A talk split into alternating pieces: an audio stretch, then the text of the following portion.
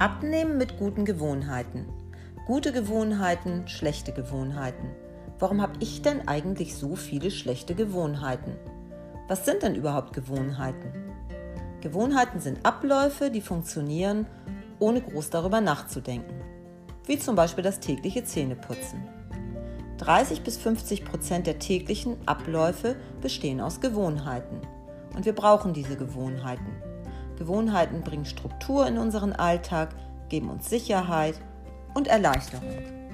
Und sie sparen vor allen Dingen eine Menge Zeit und Energie. Das Gehirn kann nicht unterscheiden, ob es eine gute oder eine schlechte Gewohnheit ist. Das Gehirn speichert einfach nur ab in den Basalganglien. Gute Gewohnheiten machen uns allerdings glücklich und schlechte Gewohnheiten machen uns weniger glücklich. Es klingt ja eigentlich ganz einfach. Ich brauche ja einfach nur die guten Gewohnheiten abzuspeichern und dann habe ich's. Und wie lange dauert das, ich die guten Gewohnheiten verinnerlicht habe? Tja, so in etwa zwei Monate, um genauer zu sein, 66 Tage. Und die meisten guten Gewohnheiten scheitern daran, dass ich es einfach vergessen habe umzusetzen. Und wie kann ich das irgendwie hinkriegen, dass ich vielleicht äh, so eine schlechte Gewohnheit aus meinem Leben rauskriege, ja, das Gehirn funktioniert eigentlich ganz einfach. Es gibt einen Auslöser, dann kommt die Handlung und dann habe ich die Belohnung. Und um das Ganze zu unterbrechen, nützt es manchmal einfach zu sagen, jetzt nicht. Klingt eigentlich einfach, ich muss also irgendwie einfach nur das Gehirn umprogrammieren und immer mal wieder sagen, jetzt nicht. Und was sind so die guten Gewohnheiten, was sind so die Tops der guten Gewohnheiten? 7.000 bis 15.000 Schritte täglich zu laufen, dreimal wöchentlich trainieren, sich gesund zu ernähren, genug zu trinken, ab und an mal eine Auszeit zu nehmen, Schlafroutine zu finden und für einige ist es auch das Meditieren. Das weiß ich ja vielleicht im Zweifel, was ich alles so machen müsste und was vielleicht gute Gewohnheiten sein könnten. Ja, okay, das weiß ich.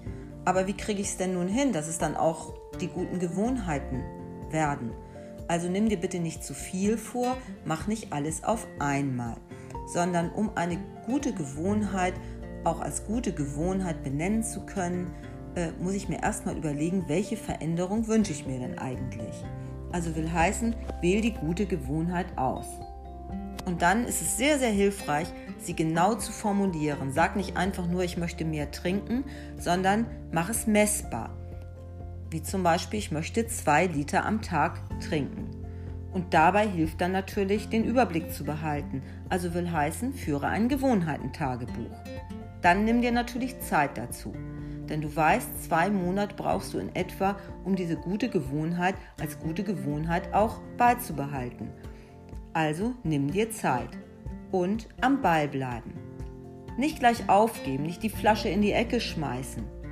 Und dann hilft natürlich Motivation von außen gut. Also such dir vielleicht jemanden, der dich dabei unterstützt.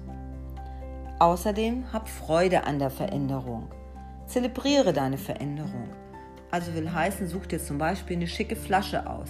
Stell sie dir immer wieder dahin, wo du sie auch siehst. Und freu dich daran, dass du überhaupt dir die Zeit genommen hast, diese Veränderung umzusetzen. Und lerne aus deinen Fehlern. Also Zweifel nicht an dir oder ärger dich, wenn es mal nicht geklappt hat, sondern analysiere genau, warum du zum Beispiel heute Morgen oder gestern oder wie auch immer nicht getrunken hast. Und dann üben, üben, üben, am Ball bleiben. So, nun wünsche ich dir ganz, ganz viel Spaß mit deinen neuen Gewohnheiten. Gewöhn dich einfach dran.